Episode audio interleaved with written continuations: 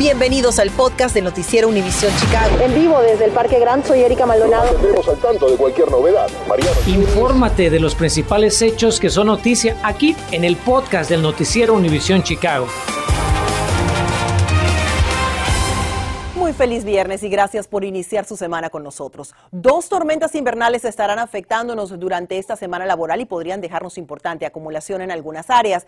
Nuestra meteoróloga Ligia Granados abre nuestra edición de las 5. Ella no pierde la vista de la trayectoria de estas tormentas en su radar. Ligia, buenas tardes. ¿Para cuándo vamos a comenzar a ver esta acumulación? ¿Qué tal, Erika? Muy buenas tardes. La vamos a empezar a ver a partir de mañana en la noche. Hemos venido siguiendo esta tormenta desde la semana pasada. El viernes les anticipaba la posibilidad de que nos impactara bastante a mediados de esta semana y efectivamente así será. Así que hoy es el momento de hacer todos esos preparativos ante lo que podría ser la tormenta invernal más grande o con mayores acumulaciones en algunos sitios. Hasta ahora condiciones estables, nubosidad parcial. Mañana temprano no tenemos ningún problema. No será sino hacia la tarde en que comenzaremos a ver algo de lluvia. ¿Por qué? Porque las temperaturas van a estar en los 40 en algunos sectores.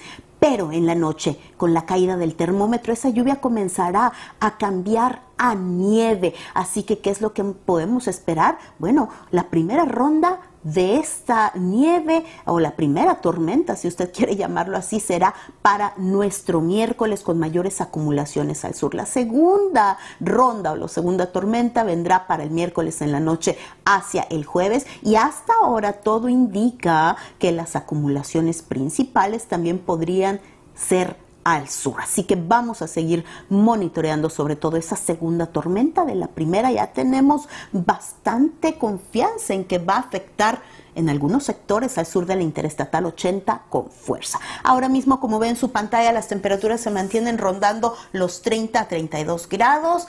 Viene un aumento en el termómetro y hablamos enseguida también de lo que nos espera con esos sistemas invernales. Gracias, Ligia. Esperamos más información más adelante. Por supuesto, queremos que usted esté preparado para que no pase trabajo con estas tormentas, en especial si tiene que conducir. Mariano Gielis averiguó qué debe tener presente y también cómo evitar o qué hacer si su vehículo se queda varado en la nieve. Supongamos que el miércoles a la mañana usted sale a trabajar o a llevar a los niños a la escuela y su auto está atrapado por la nieve. Ya sé, difícil hacer la demostración hoy que el cielo está despejado y la ciudad y el Estado ya han limpiado calles y carreteras del blanco elemento. Pero si usted me colabora con algo de imaginación, vamos a repasar las recomendaciones clásicas de la temporada para que las tenga presentes, pues van a ser necesarias los próximos dos o tres días. Lo primero que tiene que hacer es agarrar su pala y limpiar alrededor de las llantas. De esta manera usted logrará liberarlas de la nieve y tal vez pueda incluso hasta abrir un surco para evitar que su auto vuelva a quedar atrapado por la nieve y el hielo. Cuando se suba al auto, lo primero que tiene que hacer es bajar la ventanilla, asomar su cabeza y observar la posición de las ruedas delanteras. Enderécelas hasta que queden paralelas con la banqueta.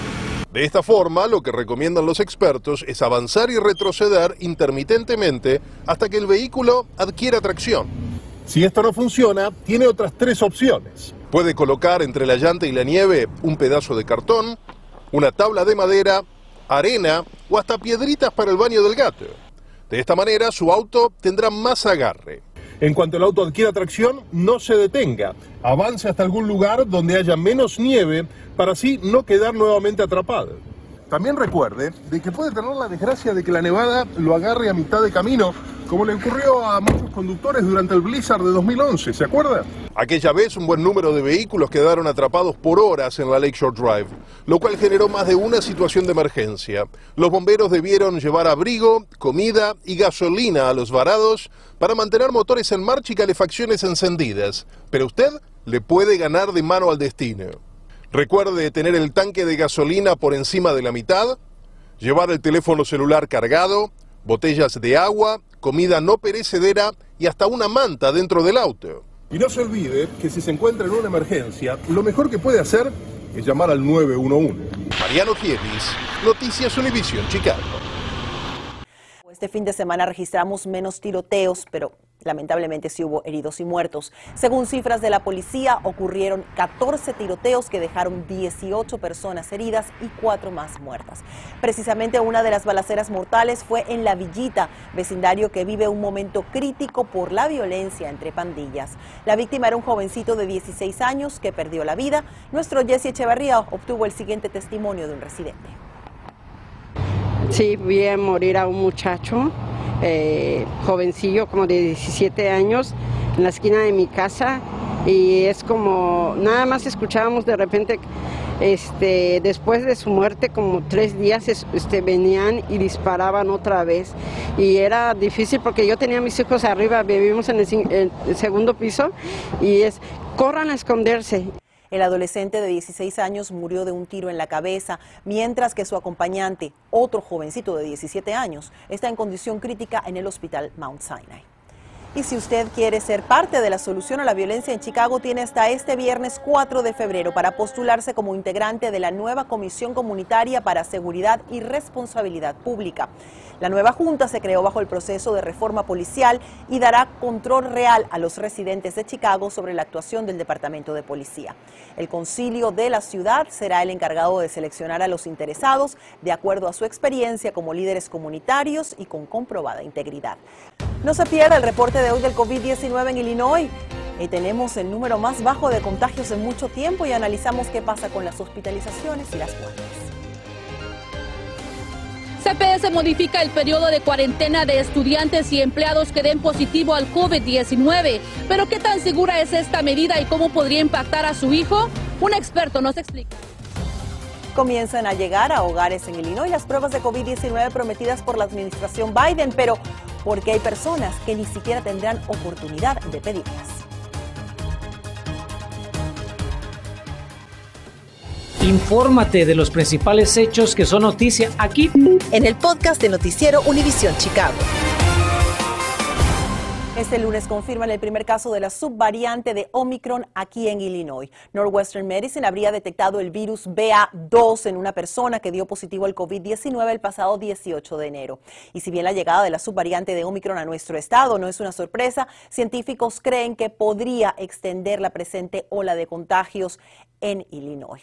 Y justamente esta ola sigue disminuyendo, por lo que residentes pueden respirar un poquito más tranquilos. Mire la baja en los casos de coronavirus. En las últimas 24 horas reportan 6.664 nuevos contagios, el número más bajo desde mediados de diciembre cuando comenzaba a subir esta ola impulsada por Omicron. Con esto, la tasa de positividad baja al 7.2%. También el Departamento de Salud Pública del Estado reporta 28 personas que lamentablemente fallecieron y la tendencia a la baja sigue en los hospitales, donde hasta anoche 3.870 pacientes recibían atención por el coronavirus. Bueno, en medio de este panorama, las escuelas públicas de Chicago anuncian cambios en su protocolo de aislamiento y cuarentena que usted como padre debe conocer. Seguimos esta tarde con Carmen Vargas. Carmen, buenas tardes. Cuéntanos qué cambia, a qué se debe y sobre todo cómo va a afectar a los estudiantes.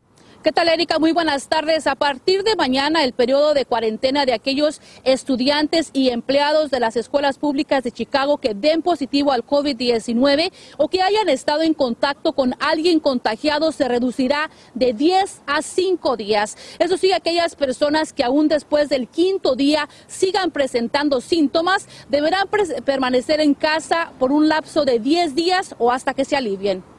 A partir de mañana, primero de febrero, los estudiantes y empleados de las escuelas públicas de Chicago que den positivo al COVID-19 y quienes no estén vacunados y sean identificados como contactos cercanos deberán aislarse o guardar cuarentena de cinco días en lugar de diez días como lo recomiendan los Centros para el Control y Prevención de Enfermedades.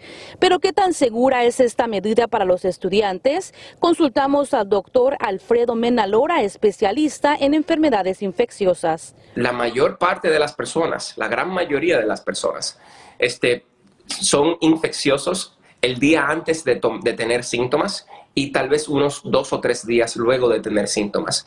En la mayoría de las personas, los síntomas se van y ya al quinto día más o menos están bien y es muy posible que no estén infecciosos. De acuerdo con información de CPS, los niños que den positivo al COVID-19 sin importar su estatus de vacunación deberán ser aislados y tomar clases virtuales por cinco días en lugar de diez días. Si presentan síntomas después de cinco días, deberán permanecer en casa por un total de diez días. Y si el niño no presenta síntomas después del quinto día, podrá regresar a la escuela el sexto día. Pero el cambio no está siendo bienvenido por todos, especialmente por aquellos padres de estudiantes con ciertas condiciones médicas.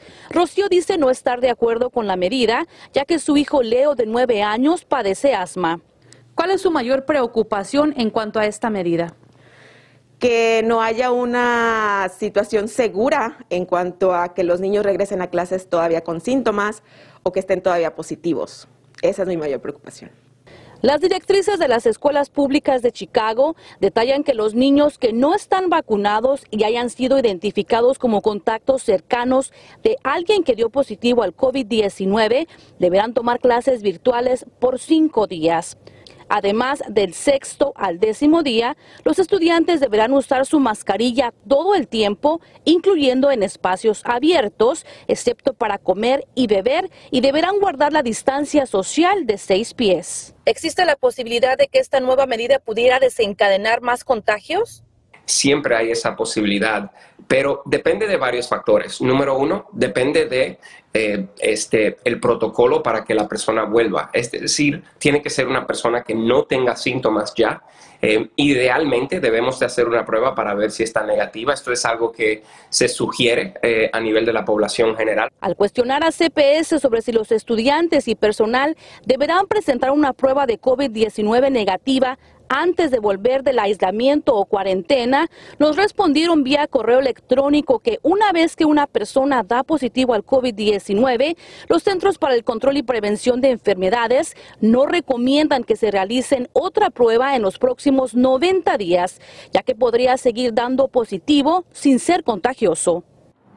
Bien, cabe señalar que los estudiantes que hayan estado en contacto cercano con alguien que dio positivo al COVID-19, pero que ya hayan completado su esquema de vacunación y que no presenten síntomas, no deberán guardar la cuarentena. Estamos reportando en vivo desde Gage Park. Carmen Vargas, Noticias, Univisión Chicago. Gracias, Carmen. Y mientras muchos de ustedes nos preguntan para cuándo van a recibir las pruebas gratuitas de COVID-19 que ofreció la administración Biden. Bueno, nos dimos a la tarea de investigar y ya comenzaron a llegar a los hogares en Illinois. Natalie Pérez investigó cómo usted puede saber cuándo llegan las suyas. Natalie, también averiguaste que hay hogares que no pueden pedir estas pruebas. Cuéntanos a qué se debe. Buenas tardes. Es un gusto saludarte. De hecho, para las personas que todavía están a la espera de estas pruebas, solo tienen que tener a la mano el número de rastreo e ingresar a la página de internet del Servicio Postal de los Estados Unidos. Y en efecto, como muy bien mencionas, hay personas que no podrán recibirla, pero no se preocupe porque a continuación, en el siguiente reportaje que les preparé, les digo cómo pueden ir por alguna. Tal y como el gobierno federal lo había prometido, millones de estadounidenses ya han comenzado a recibir gratis sus cuatro pruebas para detectar el COVID-19. Algunas cajitas de pruebas lucen como estas, un empaque color azul y blanco, otras blanca y anaranjada con dos pruebas en su interior, como nos compartieron algunos de nuestros televidentes. Pero no todas las personas han corrido con la misma suerte de recibirlas aún. De hecho, pueden verificar el estatus de las mismas a través del portal de Internet del Servicio Postal de los Estados Unidos. Ahí les dirán si están o no en ruta. Y nos hemos encontrado con que quizás muchas personas no la reciban. ¿A qué se debe eso? ¿Quiénes recibirán las pruebas de COVID-19? Por ejemplo, si vive en un edificio de apartamentos con múltiples unidades, solo una persona que las haya pedido primero las recibirá. Esto se debe a que el servicio postal le aparecerá en su sistema que ya fueron enviadas a dicha vivienda. Eso no significa que no se quedará sin la suya. Y es que el Departamento de Salud Pública de Illinois anunció la disponibilidad de 225 mil kits de pruebas gratuitos de COVID-19 a través del Project Access COVID Test para residentes en ciertos códigos postales en 14 14 condados de Illinois que están viendo en pantalla, entre ellos el condado Cook, DuPage, Henry, Peoria, Will, entre otros. El proceso es sencillo. Para registrarse para una entrega a domicilio gratuita solo tienen que ingresar a la página de internet que aparece en pantalla. Estas pruebas están disponibles por orden de llegada. Cada hogar recibirá cinco pruebas dentro de una o dos semanas después de realizar el pedido. Ante la necesidad de ayuda para poner alimentos en la mesa, estarán distribuyendo despensas gratis. Le contamos a dónde ir y cuándo podría pasar por la suya.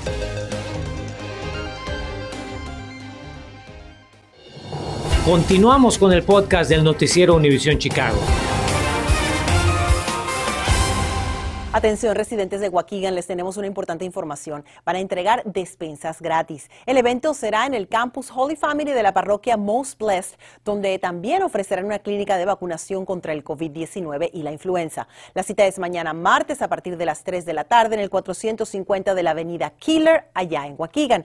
Las familias recibirán alimentos sin siquiera tener que bajarse del auto precisamente como medida de precaución sanitaria. Alimentos vitales para muchas familias y que podrán recoger sin temor. Una muestra más de la importante solidaridad con la comunidad. Gracias por escuchar el podcast del noticiero Univisión Chicago. Puedes descubrir otros podcasts de Univisión en la aplicación de Euforia o en univision.com diagonal podcast.